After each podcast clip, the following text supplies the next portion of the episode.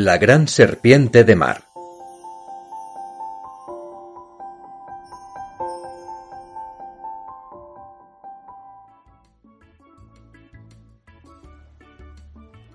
Érase un pececillo marino de buena familia, cuyo nombre no recuerdo. Pero esto te lo dirán los sabios. El pez tenía mil ochocientos hermanos, todos de la misma edad. No conocían a su padre ni a su madre, y desde un principio tuvieron que gobernárselas solos, nadando de un lado para otro, lo cual era muy divertido. Agua para beber no les faltaba. Todo el océano, y en la comida no tenían que pensar, pues venía sola. Cada uno seguía sus gustos y cada uno estaba destinado a tener su propia historia. Pero nadie pensaba en ello.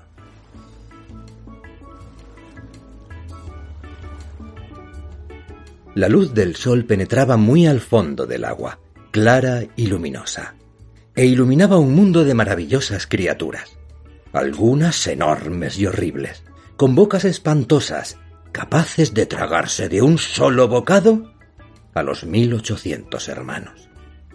Pero a ellos no se les ocurría pensarlo, ya que hasta el momento ninguno había sido engullido. Los pequeños nadaban en grupo apretado, como es costumbre de los arenques y caballas.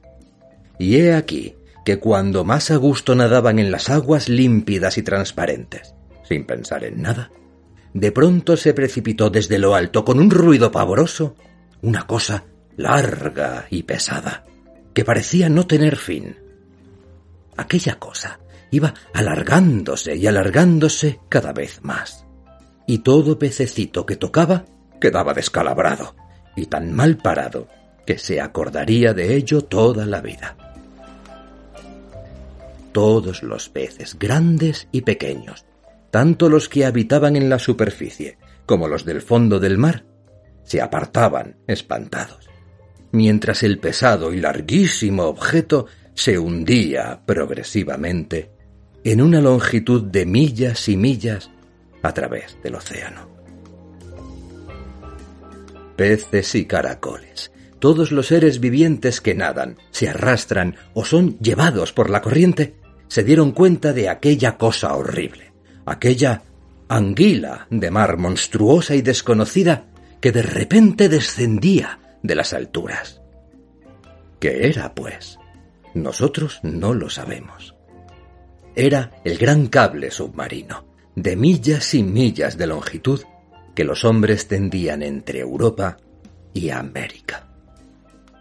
Donde quiera que cayó se produjo un pánico, un desconcierto y agitación entre los moradores del mar. Los peces voladores saltaban por encima de la superficie marina, a tan alta altura como podían.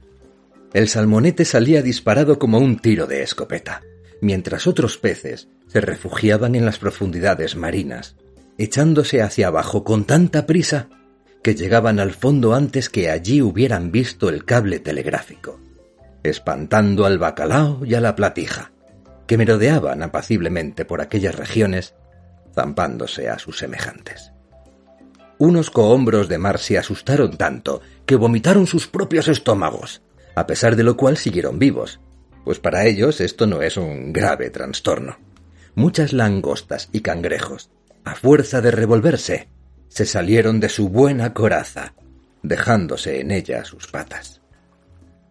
Con todo aquel espanto y barullo, los mil ochocientos hermanos se dispersaron y ya no volvieron a encontrarse nunca.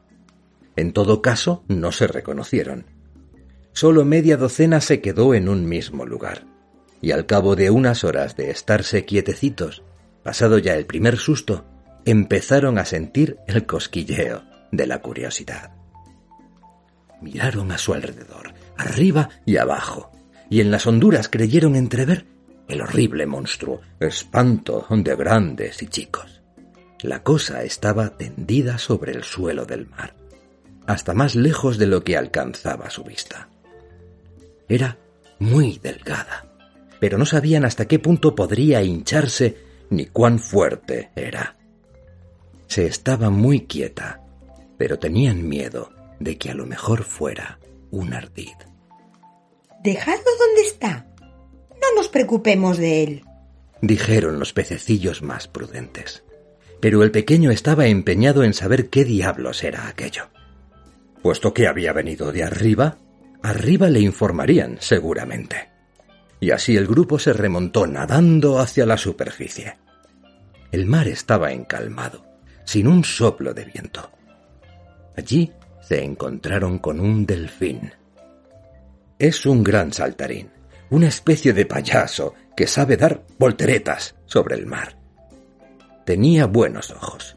Debió de haberlo visto todo y estaría enterado. Lo interrogaron, pero resultó que sólo había estado atento a sí mismo y a sus cabriolas sin ver nada. No supo contestar y permaneció callado con aire orgulloso. Se dirigieron entonces a la foca, que en aquel preciso momento se sumergía. Esta fue más cortés, a pesar de que se come los peces pequeños, pero aquel día estaba harta. Sabía algo más que el saltarín. Me he pasado varias noches echada sobre una piedra húmeda, desde donde veía la tierra hasta una distancia de varias millas. Allí hay unos seres muy taimados que en su lengua se llaman hombres. Andan siempre detrás de nosotros, pero generalmente nos escapamos de sus manos. Eso es lo que yo he hecho y de seguro que lo mismo hizo la anguila marina, por quien preguntas. Estuvo en su poder en la tierra firme. Dios sabe cuánto tiempo. Los hombres la cargaron en un barco para transportarla a otra tierra situada al otro lado del mar. Yo vi cómo se esforzaban y lo que les costó dominarla, pero al final lo consiguieron, pues ella estaba muy débil fuera del agua. La arrollaron y dispusieron en círculos. Oí el ruido que hacían para sujetarla, pero con todo, ella se les escapó, deslizándose por la borda. La tenían agarrada con todas sus fuerzas. Muchas manos la sujetaban, pero se escabulló y pudo llegar al fondo. Y supongo que allí se quedará hasta nueva orden.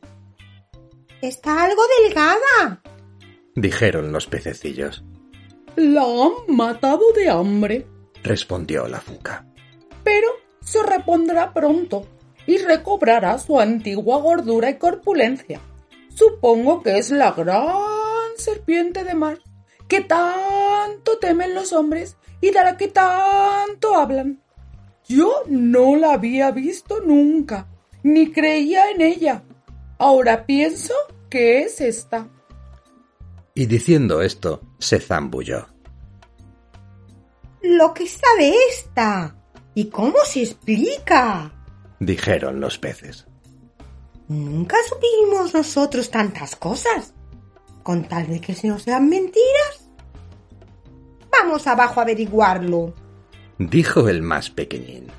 En camino oiremos las opiniones de otros peces. No daremos ni un coletazo por saber nada, replicaron los otros, dando la vuelta. Pues yo allá me voy, afirmó el pequeño, y puso rumbo al fondo del mar. Pero estaba muy lejos del lugar donde yacía el gran objeto sumergido. El pececillo todo era mirar y buscar a uno y otro lado a medida que se hundía en el agua. Nunca hasta entonces le había parecido tan grande el mundo. Los arenques circulaban en grandes bandadas, brillando como una gigantesca embarcación de plata, seguidos de las caballas, todavía más vistosas. Pasaban peces de mil formas, con dibujos de todos los colores. Medusas semejantes a flores semitransparentes se dejaban arrastrar perezosas por la corriente. Grandes plantas crecían en el fondo del mar, hierbas altas como el brazo y árboles parecidos a palmeras, con las hojas cubiertas de luminosos crustáceos. Por fin el pececillo distinguió allá abajo una faja oscura y larga, y a ella se dirigió. Pero no era ni un pez ni el cable, sino la borda de un gran barco naufragado partido en dos por la presión del agua. El pececillo estuvo nadando por las cámaras y bodegas. No había llegado muy lejos cuando se topó con un ballenato enorme. ¡No me tragues! Le rogó el pececillo. Soy tan pequeño que no tienes ni para un diente y me siento muy a gusto en la vida. ¿Qué buscas aquí abajo? ¿Donde no vienen los de tu especie? le preguntó el ballenato. Y el pez le contó lo de la anguila maravillosa o lo que fuera, que se había sumergido desde la superficie, asustando incluso a los más valientes del mar. ¡Oh, oh! Exclamó la ballena, tragando tanta agua que tuvo que disparar un chorro enorme para remontarse a respirar. Entonces eso fue lo que me hizo cosquillas en el lomo cuando me volví. Lo tomé por el mástil de un barco que hubiera podido usar como estaca. Pero eso no pasó aquí. Fue mucho más lejos. Voy a enterarme. Así como así, pues no tengo otra cosa que hacer. Y se puso a nadar, y el pececito lo siguió, aunque a cierta distancia, pues por donde pasaba el vallenato se producía una corriente impetuosa. Se encontraron con un tiburón y un viejo pez sierra. Uno y otro tenían noticias de la extraña anguila de mar, tan larga y delgaducha. Como verla no la habían visto, y a eso iban. Se acercó entonces un gato marino. Voy con ustedes, dijo, y se unió a la partida. Como esa gran serpiente marina no sea más gruesa que una soga de ancla, la partiré de un mordisco. Y abriendo la boca, exhibió seis hileras de dientes. Si dejo señales en un ancla de barco, bien puedo partir esa cuerda. Ahí está. exclamó el vallenato. Ya lo veo. Creía tener mejor vista que los demás. Mirar cómo se levanta, mirar cómo se dobla y retuerce. Pero no era sino una enorme anguila de mar de varias varas de longitud que se acercaba. Esa la vimos ya antes, dijo el pez sierra. Nunca ha provocado alboroto en el mar, ni asustado a un pez gordo. Y dirigiéndose a ella, le hablaron de la nueva anguila, preguntándole si quería participar en la expedición de descubrimiento. Si la anguila es más larga que yo, habrá una desgracia, dijo la recién llegada. Labra, labra, Labra. contestaron los otros. Somos bastantes para no tolerarlo. Y prosiguieron la ruta.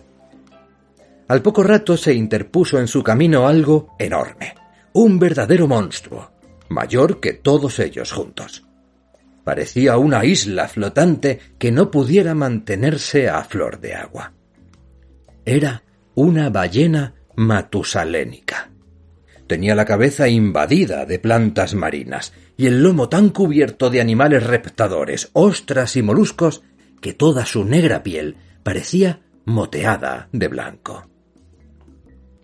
Vente con nosotros, vieja. Le dijeron. Ha aparecido un nuevo pez que no podemos tolerar. Prefiero seguir echada. contestó la vieja ballena. Dejadme en paz. Dejadme descansar. Uf, tengo una enfermedad grave. Solo me alivio cuando subo a la superficie y saco la espalda del agua. Entonces acuden las hermosas aves marinas y me limpian el lomo. Da un gusto cuando no hunden demasiado el pico. Pero a veces lo hincan hasta la grasa. Mire, todavía tengo la espalda el esqueleto de un ave. Clavó las garras demasiado hondas y no pudo soltarse cuando me sumergí. Los peces pequeños la han montado. Buenas estamos las dos. Estoy enferma. Pura aprensión. dijo el vallenato. Yo nunca estoy enfermo. Ningún pez lo está jamás. Dispensa. dijo la vieja. Las anguilas se enferman de la piel. La carpa sufre viruelas. Y todo Todos padecemos de lombrices intestinales. ¡Tonterías! exclamó el tiburón, y se marcharon sin querer oír más. Tenían otra cosa que hacer. Finalmente llegaron al lugar donde había quedado tendido el cable telegráfico. Era una cuerda tendida en el fondo del mar, desde Europa a América, sobre bancos de arena y fango marino, rocas y selvas enteras de coral. Allí cambiaba la corriente, se formaban remolinos y había un hervidero de peces, en bancos más numerosos que las innúmeras bandadas de aves que los hombres ven desfilar en la época de la migración. Todo es bullir, chapotear, zumbar y rumorear. Algo de este ruido queda en las grandes caracolas y lo podemos percibir cuando les aplicamos el oído. ¡Allí está el bicho! dijeron los peces grandes y el pequeño también. Y estuvieron un rato mirando el cable, cuyo principio y fin se perdían en el horizonte. De fondo se elevaban esponjas, pólipos y medusas, y volvían a descender doblándose a veces encima de él, por lo que a trechos quedaba visible y a trechos ocultos. Alrededor rebullían erizos de mar, caracoles y gusanos. Gigantescas arañas, cargadas con toda una tripulación de crustáceos, se pavoneaban cerca del cable. Cohombros de mar, de color azul oscuro, o como se llamen estos bichos que comen con todo el cuerpo, yacían oliendo al nuevo animal que se había instalado en el suelo marino. La platija y el bacalao se revolvían en el agua, escuchando en todas direcciones. La estrella de mar que se excava un hoyo en el fango y saca solo al exterior los dos largos tentáculos con los ojos, permanecía con la mirada fija, atenta a lo que saliera de todo aquel barullo. El cable telegráfico seguía inmóvil en su sitio, y sin embargo habían en él vida y pensamientos. Los pensamientos humanos circulaban a su través. Este objeto lleva mala intención, dijo el vallenato. Es capaz de pegarme en el estómago, que es mi punto sensible. Vamos a explorarlo, propuso el pólipo. Yo tengo largos brazos y dedos flexibles. Ya lo he tocado y voy a cogerlo un poco más fuerte. Y alargó los más largos de sus elásticos dedos para sujetar el cable. No tiene escamas, dijo. Ni piel. Me parece que no dará crías vivas. La anguila se tendió junto al cable, estirándose cuanto pudo. Es más largo que yo, dijo. Pero no se trata solo de la longitud. También hay que tener piel, cuerpo y agilidad.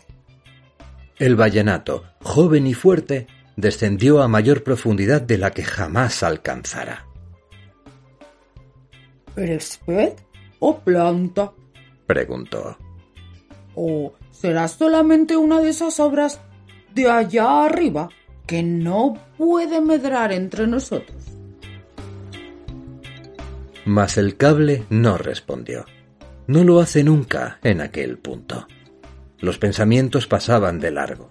En un segundo recorrían centenares de millas de uno a otro país. ¿Quieres contestar o prefieres que te partamos a mordiscos? preguntó el fiero tiburón, al que hicieron coro los demás peces. El cable siguió inmóvil, entregado a sus propios pensamientos, cosa natural, puesto que está lleno de ideas. Si me muerden a mí, ¿qué? Me volverán arriba y me repararán. Ya le ocurrió a otros miembros de mi familia, en mares más pequeños. Por eso continuó sin contestar. Otros cuidados tenía. Estaba telegrafiando, cumpliendo su misión en el fondo del mar. Arriba se ponía el sol, como dicen los hombres. Se volvió el astro como de vivísimo fuego, y todas las nubes del cielo adquirieron un color rojo, a cual más hermoso. Ahora llega la luz roja, dijeron los pólipos. Así veremos mejor la cosa, si es que vale la pena. A ella, a ella. gritó el gato marino, mostrando los dientes. A ella, a ella. Repitieron el pez espada, el vallenato y la anguila, y se lanzaron al ataque. Pero al disponerse a morder el cable, el pez sierra, de puro entusiasmo, clavó la sierra en el trasero del gato. Fue una gran equivocación, pues el otro no tuvo ya fuerzas para hincar los dientes. Aquello produjo un gran revuelo en la región del fango. Peces grandes y chicos, cohombros de mar y caracoles se arrojaron unos contra otros, devorándose mutuamente, aplastándose, despedazándose, mientras el cable permanecía tranquilo, realizando su servicio, que es lo que ha de hacer.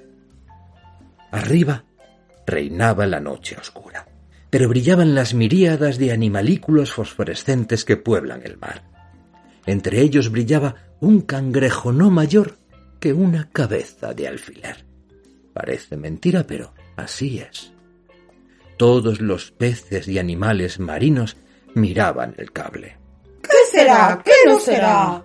Ahí estaba el problema. En esto llegó una vaca marina a la que los hombres llaman sirena. Era hembra. Tenía cola y dos cortos brazos para chapotear y un pecho colgante. En la cabeza llevaba algas y parásitos, de lo cual estaba muy orgullosa. Si desean adquirir ciencia y conocimiento, dijo, yo soy la única que les puede dar. Pero a cambio reclamo pastos exentos de peligro en el fondo marino para mí y los míos. Soy un animal marino como ustedes y además terrestre, a fuerza de ejercicio. En el mar soy el más inteligente. Conozco todo lo que se mueve aquí abajo y todo lo que hay allá arriba. Este objeto que os lleva de cabeza procede de arriba. Y todo lo que de allí cae está muerto, o se muere, o queda impotente. Dejadlo como lo que es. Una invención humana y nada más. Pues yo creo que es algo más, dijo el pececillo. Cállate la boca, caballa, gritó la gorda vaca marina. Perca. Le increparon los demás, lo cual era aún más insultante. Y la vaca marina les explicó que aquel animal que tanto les había alarmado y que por lo demás no había dicho esta boca es mía, no era otra cosa sino una invención de la tierra seca. Y pronunció una breve conferencia sobre la astucia de los humanos. Quieren cogernos, dijo. Solo miren para esto. Tienden redes y vienen con cebo en el arzuelo para traernos. Este de ahí es una especie de larga cuerda y creyeron que la morderíamos, los tontos. Pero a nosotros no nos la pegan. Nada de tocarla. Ya verán cómo ella sola se pudre y se deshace. Todo lo que viene de arriba no vale para nada. No vale para nada. Asintieron todos, y para tener una opinión adoptaron la de la vaca marina. Mas el pececillo se quedó con su primera idea. Esta serpiente tan delgada y tan larga es quizás el más maravilloso de todos los peces del mar. Lo presiento.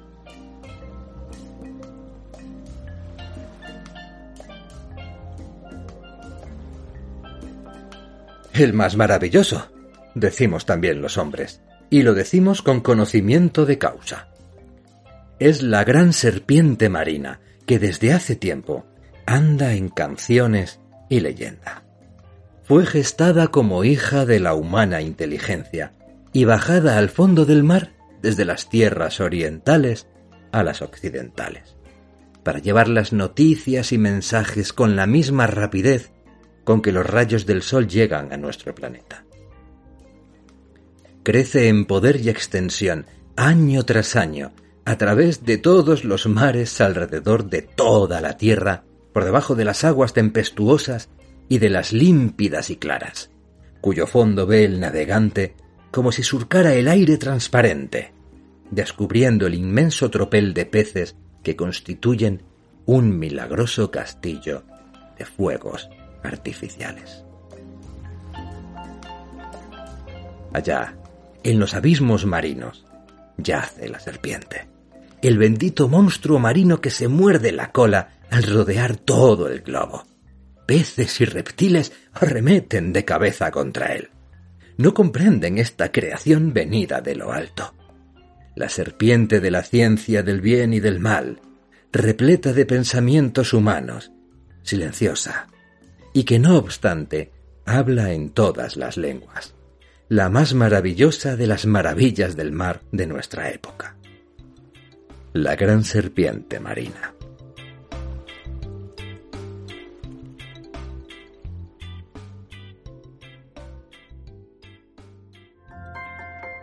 Y colorín colorado, este cuento se ha acabado.